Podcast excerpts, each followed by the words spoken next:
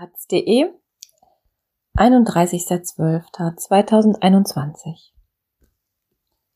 Selbstbestimmt Leben, die Rechte von Frauen stärken von Patricia Hecht Gewaltschutz, Familie und sexuelle und reproduktive Rechte.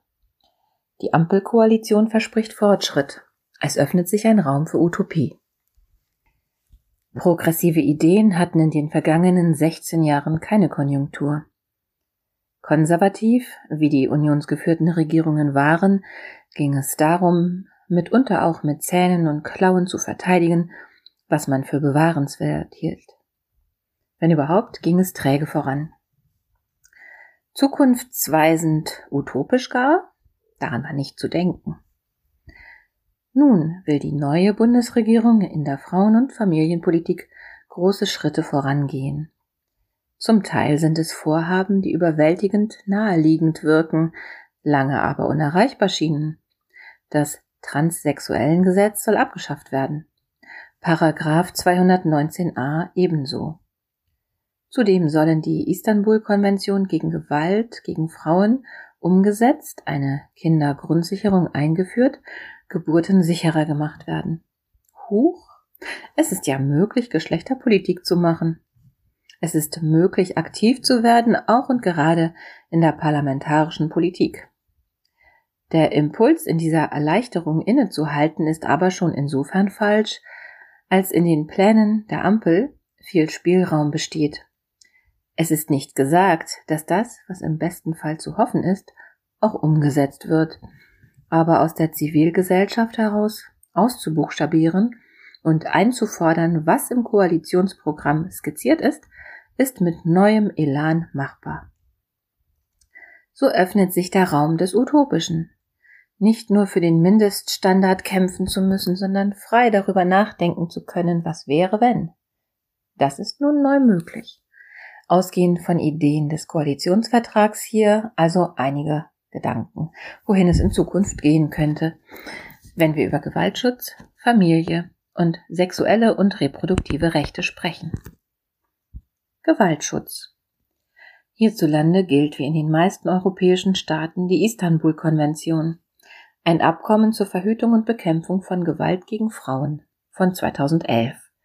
Die Türkei ist wieder ausgetreten. Auch Polen hat das vor, die GroKo stellte sich auf den Standpunkt, die Konvention sei in Deutschland bereits umgesetzt, auch wenn die Fakten eine andere Sprache sprechen. Öfter als jeden dritten Tag wird hierzulande eine Frau von ihrem Partner oder Ex-Partner getötet. 80 Prozent der Opfer von Partnerschaftsgewalt sind Frauen. Fast ein Viertel der Mädchen zwischen 16 und 18 Jahren haben einen Vergewaltigungsversuch erlebt. Die Dunkelziffer bei all dem ist immens. Fast 54 Milliarden Euro, so eine aktuelle Studie des Europäischen Instituts für Gleichstellungsfragen, kostet Gewalt gegen Frauen die Bundesrepublik jährlich. Unterstützungsleistungen wie Frauenhäuser betreffen davon nur einen winzigen Bruchteil. Vielmehr geht es um den Ausfall von Arbeit, Kosten im Justiz- und Gesundheitssystem, Sozialleistungen und psychosoziale Folgen. Gewalt gegen Frauen ist eine Epidemie. Nun kündigt die Ampel eine kleine Revolution an.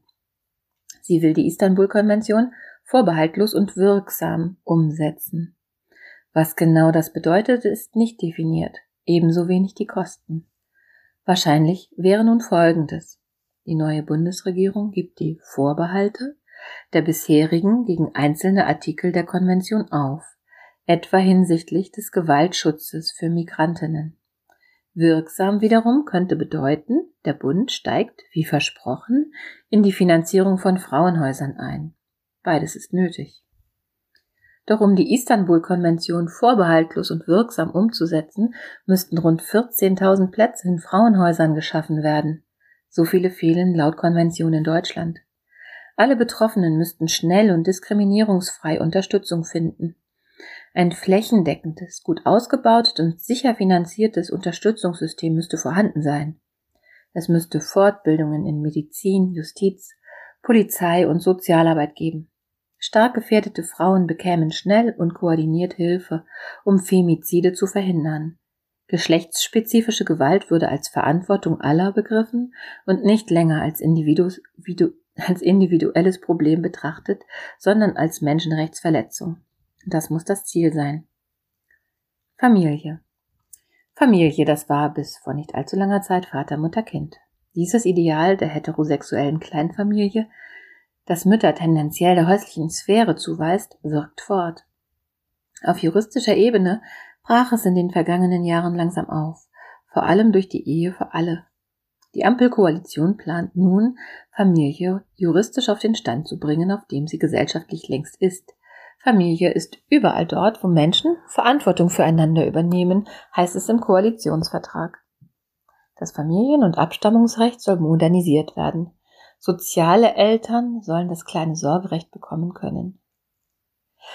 Eine zweiwöchige bezahlte Freistellung für PartnerInnen rund um die Geburt hat Familienministerin Anne Spiegel angekündigt. Auch bei Fehlgeburten soll diese möglich sein. Die Kindergrundsicherung soll Kinder aus der Armut holen. All das wäre ein enormer Fortschritt. Diskutiert werden muss aber die Zielvorstellung. Ziel der Gleichstellungs- und Familienpolitik nämlich sei eine höhere Erwerbsbeteiligung von Frauen, heißt es im Vertrag allerdings ohne eine Idee zu formulieren, wie Sorgearbeit umverteilt werden kann, obwohl Frauen vor allem in heterosexuellen Beziehungen und Einelternfamilien unter chronischer Doppelbelastung leiden. Vereinbarkeit heißt nicht, dass alle immer mehr arbeiten und gemeinsam ausbrennen, sondern Erwerbs- und Sorgearbeit so zu gestalten, dass befriedigende Teilhabe für alle möglich ist. Zunehmende Erwerbsarbeit von Frauen könnte etwa mit einer vergleichbar abnehmenden von Männern einhergehen, mit familienfreundlichen Arbeitszeiten, etwa durch allgemeine Reduktion der 40-Stunden-Woche, einer guten Infrastruktur für Kinderbetreuung und der Unterstützung alternativer Wohnformen und zentral mit der Entwicklung eines neuen erweiterten Begriffs von Arbeit und Care. Care-Arbeiten sind lebensnotwendige Tätigkeiten, ohne die Gesellschaften nicht existenzfähig sind. Dennoch wird Care bislang abgewertet. Das Gegenteil muss der Fall sein, auch um nicht alle Tätigkeiten zu monetarisieren, die Care betreffen. Es führt kein Weg daran vorbei, dass PartnerInnen, vor allem männliche, mehr Hausarbeit, Kinderbetreuung und Care übernehmen. Dafür müssen wir Arbeit, ihre Formen und Bedingungen diskutieren und die Unwucht auflösen, die zwischen den Geschlechtern besteht. Sexuelle und reproduktive Rechte. Sexuelle und reproduktive Rechte ist ein etwas sperriger Begriff, der, anders als etwa in den USA, hierzulande noch nicht im Mainstream angekommen ist.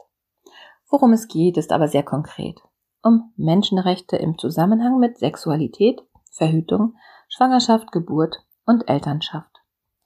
Die Ampel kündigt an, die sexuelle und reproduktive Gesundheit von Frauen und LGBTI stärken zu wollen. Ein Meilenstein. Konkret bedeutet das, der Paragraph 219a wird gestrichen. Das Informationsverbot für Schwangerschaftsabbrüche. In Bezug auf den Paragraphen 218 der Abbrüche illegalisiert, soll eine Kommission erörtern, wie Abbrüche außerhalb des Strafgesetzbuchs geregelt werden können. Verhütung soll für arme Menschen kostenfrei sein. Geburten sollen sicherer gemacht werden. Änderungen des Geschlechtseintrags im Personenstand sollen per Selbstauskunft möglich sein. Das ist viel. Was jenseits dessen allerdings noch möglich ist, ist immens. In Kanada etwa sind Schwangerschaftsabbrüche seit rund 30 Jahren keine Straftat mehr, sondern werden als das anerkannt, was sie sind, eine Gesundheitsleistung, die Frauenleben rettet. Würden reproduktive Rechte ernst genommen, gäbe es zudem nicht nur eine 1 zu 1 Betreuung durch Hebammen, sondern auch eine Aufwertung ihrer Arbeit. Keine Hebamme müsste drei oder mehr Frauen unter der Geburt gleichzeitig betreuen und um deren Gesundheit und Leben fürchten. Es gäbe einen Kulturwandel in der Geburtshilfe hin zu würdevollen, gut ausgestatteten Geburten, die Frau und Kind in den Mittelpunkt stellen. Man könnte, gewagt, gewagt, noch weitergehen, hin zu einem Konzept namens reproduktive Gerechtigkeit. Das bringt reproduktive Rechte mit sozialer Gerechtigkeit zusammen. Im Mittelpunkt stehen dabei das Recht, Kinder zu bekommen, das Recht, keine Kinder zu bekommen und das Recht, Kinder selbstbestimmt unter guten sozialen, ökologischen und gesundheitlichen Bedingungen aufziehen zu können.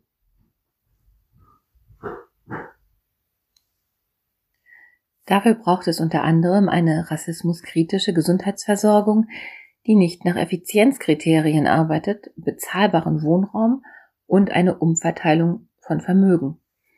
Reproduktive Gerechtigkeit würde Menschen im sexuellen und reproduktiven Bereich stärken und zugleich enorme Auswirkungen in Bezug auf Lohnarbeit, Gender, Pay Gap, Gleichstellung und Care haben. Es wäre ein Paradigmenwechsel hin zu einem selbstbestimmten Leben. Gewaltfreiheit, Familie sowie sexuelle und reproduktive Rechte sind keine voneinander getrennten Bereiche. Sie hängen zusammen, zum Teil bedingen sie sich gegenseitig. Es lohnt sich, sie als großes Ganzes zu denken. Was die Ampel ankündigt, sind überfällige Justierungen. Aber es braucht mehr. Man könnte sagen, all das, was in diesem Text angerissen wurde, fehlt im Koalitionsvertrag. Als Utopie formuliert klingt es schöner. Die Perspektive, dass all das möglich ist, erscheint am Horizont.